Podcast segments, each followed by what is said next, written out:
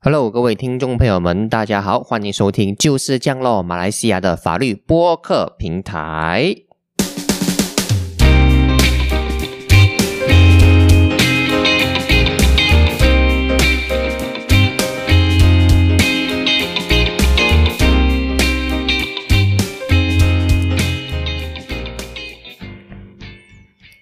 好的，那么俗语说得好啊，有些人呢还活着，但是呢他已经死了；有些人死了，但是他还活着。那么这一句话呢，用来形容我国前首相纳吉真的是最适合不过了，因为直到今天哈，都依然有人在呃他的 Facebook 上面去持续更新他的 content 哈。虽然他本人已经在监狱里面坐牢坐了一年多吧，而且他的 Facebook 的那些呃帖文哦，还非常具备纳吉特色的一个幽默嘲讽哦，真的是感觉他好像没有进过去坐牢这样哈。那么说到这边呢，我就想起一个更可怕的事情啊，会不会有一天，就算马哈迪去世之后呢，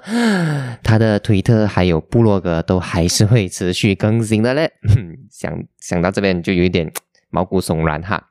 那么呃，虽然纳吉已经坐牢一年多了，但是我们偶尔还是会听到有人谈论起纳吉哈，比如说。最近呢，不是有这个绿潮来袭吗？就有人感叹说：“哎呀，果然还是需要纳吉才能够抵挡绿潮啊。”然后最近塞沙爹也被判呃失信罪名成立，需要鞭打两边。很多人又问啊：“诶，为什么纳吉贪污了这么多钱都没有被鞭打的？”哎呀，这个纳吉真的是躺着也中奖哈啊！但是嗯，不好意思啊，我们今天又来要又要来鞭尸一下这个纳吉的，因为这一集的案件呢，怎样讲都是跟纳吉有一点点的关系啦。那么，让我们回到二零一六年哦，当时候呢，纳吉还是首相。但是呢，有关一马公司的丑闻，One MDB 啊，One MDB 的丑闻呢，已经开始发酵了。当时候呢，我还记得哈，《华尔街日报》呢就不停的去揭露纳吉如何通过一马公司的资金啊，在全世界各国各地去购买名车啦、珠宝啦等等，让纳吉啊在政治舆论上呢备受反对党的攻击啊。我还记得到二零一六年二月的时候呢，前首相敦马哈迪就再也看不过眼，他就高调宣布他退出乌统。开始发起一系列就针对呃纳吉的攻击了。那么整个政治氛围呢，在当时候可说是风声鹤唳、风起云涌的。而今天我们要和大家分享的法庭案件呢，就是在这样的情况下发生的。二零一六年二月十二日。我们国家的人民银行啊，Bank Rakyat 的主席 Dansri Abdul Aziz Zainal 正在他的办公室呢，和一名叫做 Gazali 的商人见面。那么，银行主席 Dansri 呢，他是呃军人出身啊，呃大半辈子呢都在为国家军队效力。那么在退休之后呢，他也曾经被国家委任成为马来西亚驻法国、驻摩纳哥还有驻葡萄牙的大使哈。那么呢，他 Dansri 在卸下大使一职之后呢，就被委任。成为人民银行 Bank Rakyat 的主席，而这位叫做 Ghazali 的商人呢，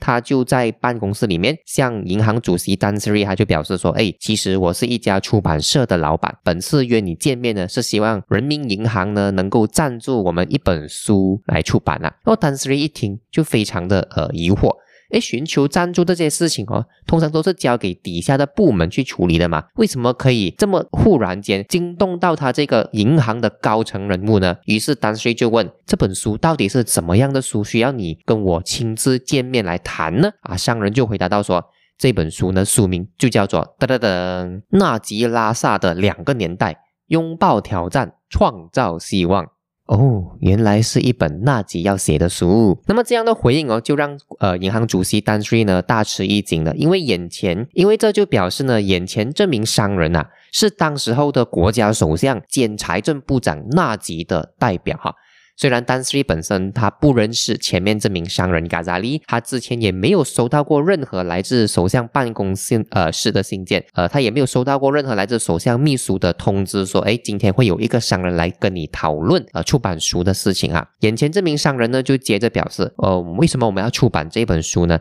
是为了要提高纳吉的公众形象，并且希望呢这本书可以在当时候的沙劳越州选之前呢，必须要先出版，然后要发布。然后呢，政府就会把这本书呢，就到各个公共机构里面去派发，比如说像学校啊、像医院啊这一些公共机构了。那么商人呢，随后他就拿出了一封自己在出版社的 letterhead 下面呃要求赞助的一封公函哦。但是呢，这一封信更恐怖的事情是什么呢？哈，这封信上面不仅仅有首相的首席机要秘书的签名支持，还有纳吉本人的手写字，写到 “Undo d e p a r t i m b a n g a n 供您考虑。而基本上呢，虽然这封信表面上只是说啊，你考虑赞助就好了，考虑考虑哈啊。不带任何威胁性或者强迫性的字眼，但是呢，你如果混贯政治圈、商业圈，你就知道由首相亲自批字的啊信，它的威力呢，就好像古代皇帝去下圣旨叫你做东西这样，哪里有人敢不听话的嘞？这边还要说明的一点就是啊，为什么丹斯里国家呃那个银行主席他没有去怀疑眼前的这名商人是不是诈骗分子呢？呃，可能那吉的笔记也是捏造的嘞？啊，其实我们也不知道，因为法官的判决书里面是没有说明。为什么丹斯瑞对这封信深信不疑的啦？反正呢，丹斯瑞就是相信了商人，并且问对方：哎，为什么这么多间银行不选，你偏偏就是要选择我们人民银行来赞助这本书呢？对此呢，商人嘎扎利的回答也非常的玩味啊，他就说：因为相首相就相信，You are the only person that can do this for him and the only person that won't betray him。你是唯一一个能够帮他做这件事情的人，而你也是唯一一个不会背叛他的人。首相的亲信跟你讲这种话，你是不是怕到？那我们是不知道银行主席跟纳吉之间是不是有什么不同寻常的关系啊？还是他欠过纳吉人情之类之类的事情啦？总之，他一听到这句话哦，他就根本整个人丧失了抵抗能力啊！他就决定按照这个商人的说法来进行下一步的动作了。商人随后呢，就拿出一本书本的印刷样品给银行主席丹瑞参考了。呃，丹斯瑞呢，他随后就打电话给当时候的银行董事长 （Managing Director） 是一个叫做 Dato Mustafa 的人，叫这个呃董事长一起进来办公室讨论讨论，参详参详一下。那 Dato Mustafa 他跟银行主席丹斯瑞是不一样的哈，因为 Dato Mustafa 他不是官僚体制出生的，他是土生土长的银行职员，他从 Bank Rakyat。呃，人民银行的最底层一路奋斗，坐上最高的那个职位就是 Managing Director 董事长。当他在了解了整件事情的来龙去脉之后呢，他认为 OK 啦，既然是纳吉的要求，可能银行或许可以为这本书赞助一个五十万到一百万左右啦。听到这边，你就会觉得出版一本书居然要五十万到一百万令吉，这也太多了吧？显然商人的反应跟我们是一样的，他也是跟我们一样很震惊。不过他震惊是不对的方向，他震惊是这样子讲的：五十万到一百万，你才看不起谁哦？这本书我们要印二点五万本啊！首相所要求的赞助金额是一千五百万。听到这么大的金额呢，其实董事长达多姆斯塔法他也是有一点迟疑啊。他就说，嗯，再看看啊，再看看。那么呢，商人就呃先行离开了。银行主席丹斯瑞呢就开始塞沟这个董事长啊，他就说，哎呀，这个是首相本人亲自要求来赞助，而且纳吉就希望哦这件事情呢可以保密，并且低调进行，越少人知道呢就越好。毕竟当时候首相啊已经面对很多麻烦，这里说的麻烦呢，当然就是所谓的一马公司丑闻。二零一六年三月十日呢，董事长就把相关的信件交给自己的私人助理。舅舅就让舅舅呢把这些信带到银行也银行的公关和品牌部门来进一步去做那些必要的手续了。董事长还告诉舅舅说呢啊这个事情呢务必要保密啊不要让这么多人知道哈啊舅舅就收到命令之后呢当天就拿着信件来到公关部门告诉这个负责人啊公关部门的负责人 Nizam 说啊这个事情呢要快点做好而且要越少人知道越好记得保密啊。看来这些董事长啊，还是周周这人啊，全部都是不懂哈。你跟每一个人都说要保密，那就等于没有保到密啊，各位。那么周周呢，他还告诉尼桑说：“哎呀，这个事情的那些手续文件哦。”你不要按照平常的流程，你不要按照平常我们通过啊这个银行的电子系统来处理，我们手动处理就可以了。那么你就把这个计划书准备好之后哦，直接发给董事长批准就 OK 了了，不用经过我们电电子系统的。那么尼桑当天呢，他就听到这个指令之后，他就当天就把计划计划书准备好，基本上呢，他就只是把那个信里面的内容重新抄一遍而已啦。董事长隔天他就亲自批准了这一笔赞助。然后在五天之后呢，人民银行就把这一笔一千五百万令吉的巨款啊汇到商人所指定的一间银行啊一间律师楼的银行户口里面。哇，看来我以后也是要在人民银行开户口了啊！那个人民银行的效率真的是非常快啊，一千五百万说给就给啊，眼睛都不眨眼啊。但是呢，钱汇出去之后，尴尬的事情就发生了，因为这一本书一直都没有被印刷出版，更不要说被派到哪里哪里什么学校啊、政府机构了。甚至哦，首相纳吉本人哦，他也没有针对这本书去召开过任何的新闻发布会哈。事情就一直来到了二零一八年五月九日，我国就进行了全国大选啊，第十四届的全国大选。由于当时候的首相纳吉被一马公司啊，SRC 国际。等等之类的金融丑闻缠身哦，执政党国政自建国六十多年以来第一次没有办法获得过半的议席，创造了马来西亚史上首次的政党轮替。那如果你亲身经历过那一届大选，你就知道啊，选情是非常激烈的哈。我还记得那时候我都不敢睡觉，一直守在电视机前面看开票成绩。最怕的就是你一醒来哦，就换政府了哦，啊，一守就是一整个通宵啊。他大学之后还是第一次熬夜通宵。那么国政沦为在野党之后呢，纳吉的势力还有他的朋党呢，全部也是大难临头各自飞了。纳吉本人呢，也被各个执法单位抄家啊，各种针对他滥权啊、失信啊、贪污啊，种种各种各样的检控呢，就随之而来了。所有的关联机构的领导层呢，也重新洗牌，纳吉的势力呢，被彻底清除，其中就包括我们刚才所提到过的人民银行主席丹斯里，还有他的董事长达多姆斯塔法这两个人啊。时间来到二零一八年六月，人民银行呢就针对这一这个呃书本的赞助计划，正式起诉银行主席丹斯里还有董事长大多姆斯塔法这两个人，说他们违反职责 （breach of fiduciary duty）。同时呢，他也起诉另外三个人啊，第一是那个呃嘎扎利商人，第二是嘎扎利旗下的出版社，以及第三接受一千五百万赞赞助金的律师楼。他就起诉这三个人呢，合谋诈骗 （conspiracy to defraud）。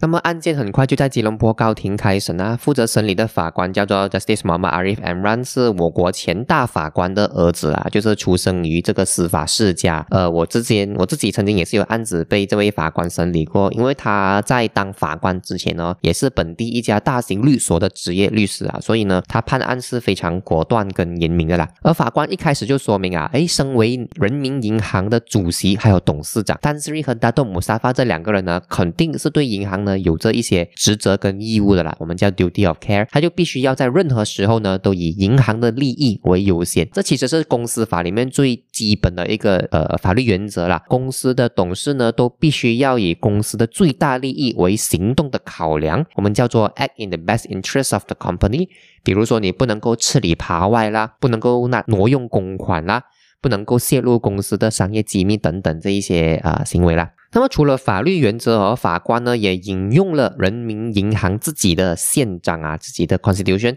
里面就清楚的列明主席还有董事长这两个职位的职责范围。那么主席的责任呢，就包括领导董事局啊，确保董事们获得正确跟清晰的资讯啊，确保银行遵守国家银行或者是财政部所发布的一系列的守则还有指令。另一方面，董事长的责任呢，就包括执行银行的长短期战略啦，向董事局汇报发展方向啦，确保董事对影响银行的重大事件必须要知道，keep in 啊，keep in touch 之类的啦。而宪章里面也进一步说明哈，所有董事局的成员呢，都必须避免个人利益和银行利益出现利益冲突的情况。他们也必须要明智和独立的做出对银行有利的决策。那么，银行主席和董事长批准一千五百万令吉的书本赞助金事件里面，他们两个有没有违反自己身为董事局成员对银行的职责呢？他们当然是觉得自己没有违反啊，而且他们在法庭上呢还提出了一系列的理由。我们且看法官如何一一去判断这些理由是否可以被接纳哈。首先，他们就说啊，根据人民银行的标准程序呢，五万令吉。以上的赞助金申请决定权都在董事长的手上啊。换言之呢，董事长是有权利决定要不要批准某项赞助金的申请啦。尤其是这个赞助金申请是超过五万令吉的，就是董事长要去决定。那么既然是在董事长的权力范围，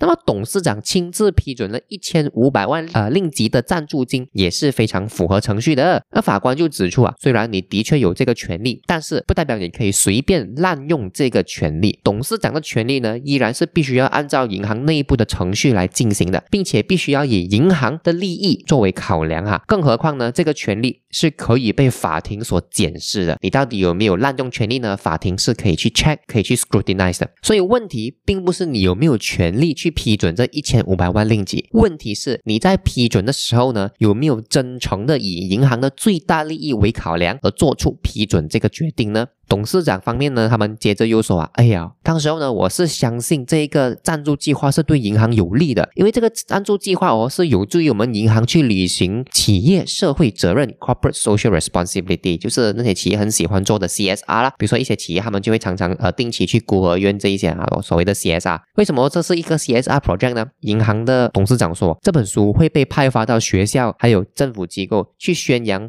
首相纳吉的政绩。他就说啊，一个稳定的政府呢，肯定是有利于银行的发展的。而赞助这一本书的出版呢，就是有助于让政府稳定下来。你看我的这个赞助金呢，是有助于社会稳定的，还不是在履行 CSR 吗？这法官一听就不是很掰啦。那法官就说，你这个讲法呢，是你马后炮而已的，就是在纳吉下台东窗事发之后，你才来为自己当初的行为找借口。如果你是真的觉得这个事情是光明正大的话，你为什么要特地交代你的助理周周？要保密处理这个赞助金申请呢？从你特意要求保密的这件事情来看，你真正的目的根本就不是为了什么银行的 CSR，而是为了要满足首相的个人要求而已了。董事长还有银行主席呢，接下来他们一计不成又生一计，他们就把锅甩给那个公关部的负责人尼桑。他说千错万错都是尼桑的错，因为他在准备计划书的时候呢，没有好好的去做好一些呃 due diligence 背景调查，去检查那个所谓的出版商是不是已经成立了。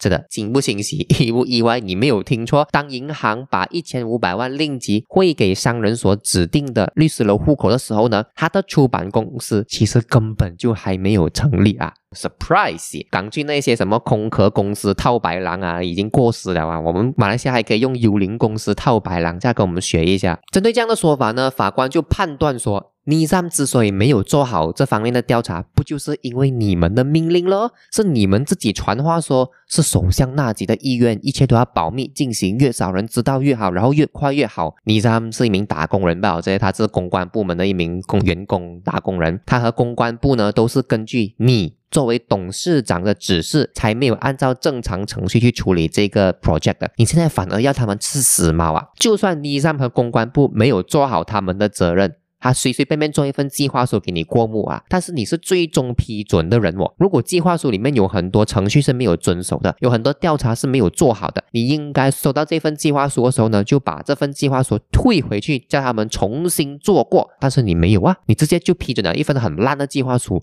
所以这个责任还是在你身上的。事实上呢，根据法官面前的证据就显示啊，尼桑所准备的计划书呢，基本上就是照抄原本那个嘎扎利商人所准备的。的那个申请信的内容而已了，董事长，你是先看过这一份申请信，没有理由看不出计划书跟申请信根本就是 copy and paste 的内容来的，然后你这么快就批准了，你还想要怪谁呢？种种证据就显示啊，董事长。你根本就没有在乎这个赞助计划是不是能够有利于银行的发展，你只是要满足首相而已。他叫你拿钱出来，你就照做。说到这边，你可能就觉得法官这么一直在说那个董事长呢？啊，银行主席不用负责的呗？啊，别急，马上就来了。法官就指出说，但是你作为一个银行的主席，你在收到这一封信的时候呢，就应该先带到董事局和所有的董事们一起讨论，但是你没有啊。你只是打电话叫董事长个人来，然后叫他秘密处理这件事情。任何一个明智并且独立的企业领导呢，面对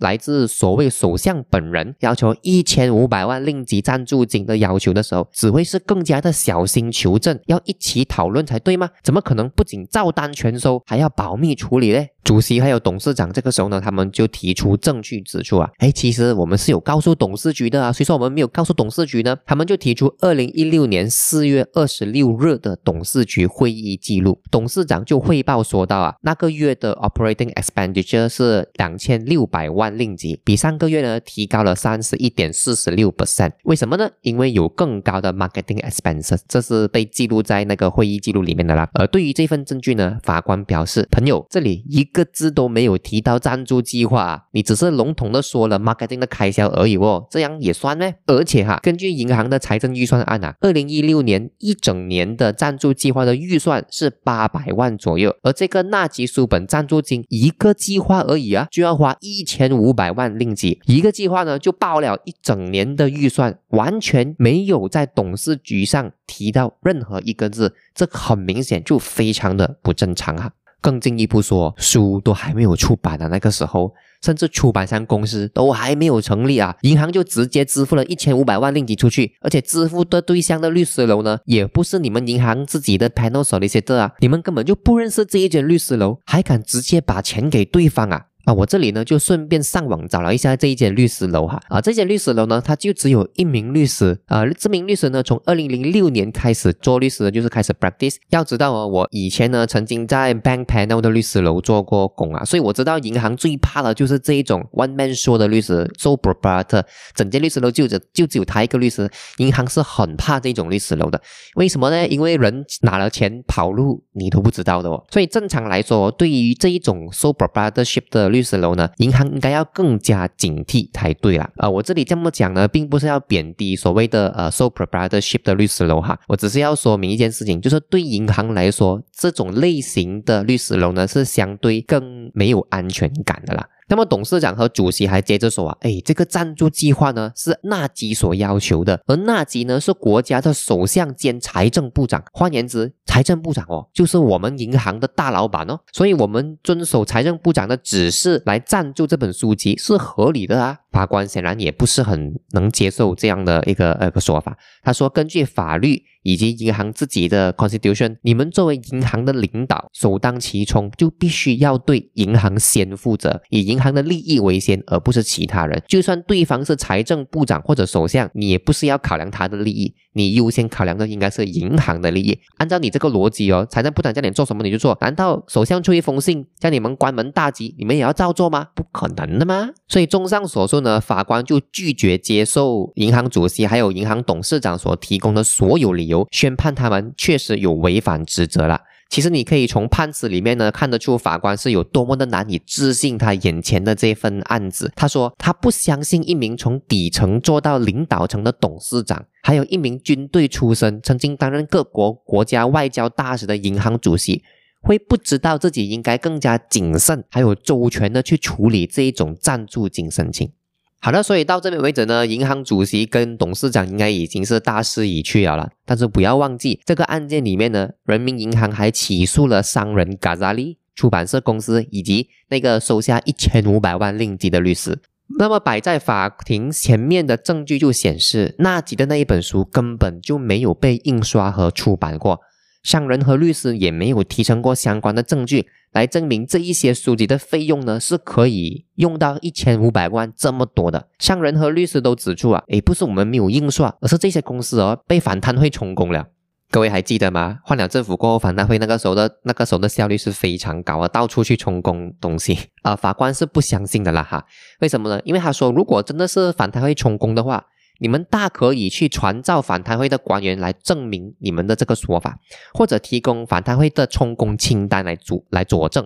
啊，反贪会充公的东西，都他一定会给你留下一份清单的，你都没有提呈上来。所以如果没有这些相关证据呢，你的这个所谓反贪会充公的说法就是口说无凭，根本就没有印刷过。除此之外啊，这名律师呢，在这个案件里面的角色呢，是代表出版商收下一千五百万令吉的赞助金。按照规定呢，这笔钱只能够用来印刷这些书籍。但是在法庭上呢，这个律师他并没有提供任何的账户交易记录来证明钱过后到底是去了哪里啊。要知道哦，通常客户还有律师之间的沟通跟资金交易呢，都是保密的啦。但是在这个案件里面呢，商人作为这个律师的客户。他已经明确允许律师公开账户记录，但是这名律师呢，他却选择不提成他的账户记录，所以法官就认为啊，钱呢，我们最后所知道的事情是，钱最后是进了你家的律师楼户口，你肯定是知道这一笔钱后来去了哪里。但是你偏偏就故意没有在法庭上面去提成这份交易记录，证明你不仅仅只是一个单纯的中间人啊，你还是整个骗局的合谋人之一哈。到最后呢，法庭就宣判所有的被告都必须在十四天之内把一千五百万令吉还给银行。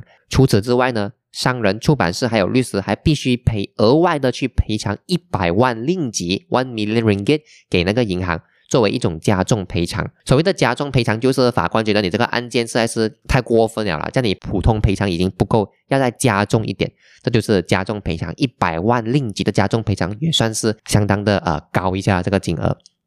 所以读到这个案件的时候呢，我其实有一些感慨，因为可能最近在团结政府执政一周年嘛，然后应该有蛮多人呢都觉得首相安华执政的表现并不是很能够让人满意，甚至有些人还说啊，哎呀，这个政府换了跟没有换是没有没有关系的，甚至他还觉得，哎呀，让纳吉回来做首相更好了，纳吉还有很多计划，有派援助金啊，有还有那种 UTC 计划这一些啊，想念纳吉啊，纳吉快点回来吧，要求释放纳吉吧。其实我觉得这样子的一个说法呢是非常偏颇的了。就是如果纳吉当时候还一直成为首相啊，到底像这样子的这种案件呢，要过多久才会被揭发？他甚至永远都不会被揭发，就永远都没有人知道首相纳吉的权力已经大到说可以通过一个签名就能够直接在五天之内拿到一千五百万令吉，而且没有人懂这笔钱到底过去了哪里，而且还要记得哦，当时候出版商是还没有存在的哦，一个签名。就可以无中生有拿到一千五百万令吉，我觉得这些呢，就是在政党轮替之后，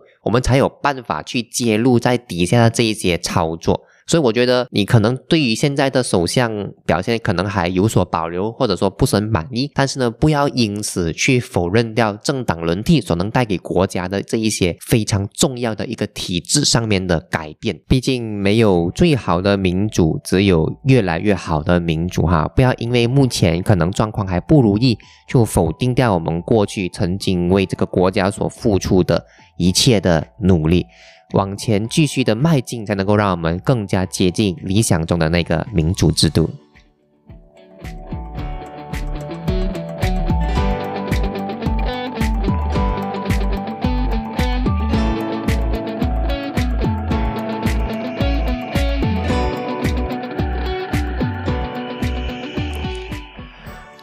好了，这一期节目就到这边为止。如果你觉得我们的内容还不错的话呢，都欢迎你到我们的打赏链接 www.dot.buymeacoffee.dot.com 继续给我们一些小额的打赏。呃，你的打赏呢，都会成为我们继续制作优质内容的动力啦。当然，除此之外呢，你也可以到我们的社交媒体，呃，像我们的 Instagram 上面呢，去给我们留言跟互动，或者是在各大的 Podcast 平台，像 Spotify 或者 Apple Podcast 方面呢，给我们一些好评。而 Spotify 最近呢，也新增了这个留言的功能啊，你也可以在那边留下你对这一集的想法。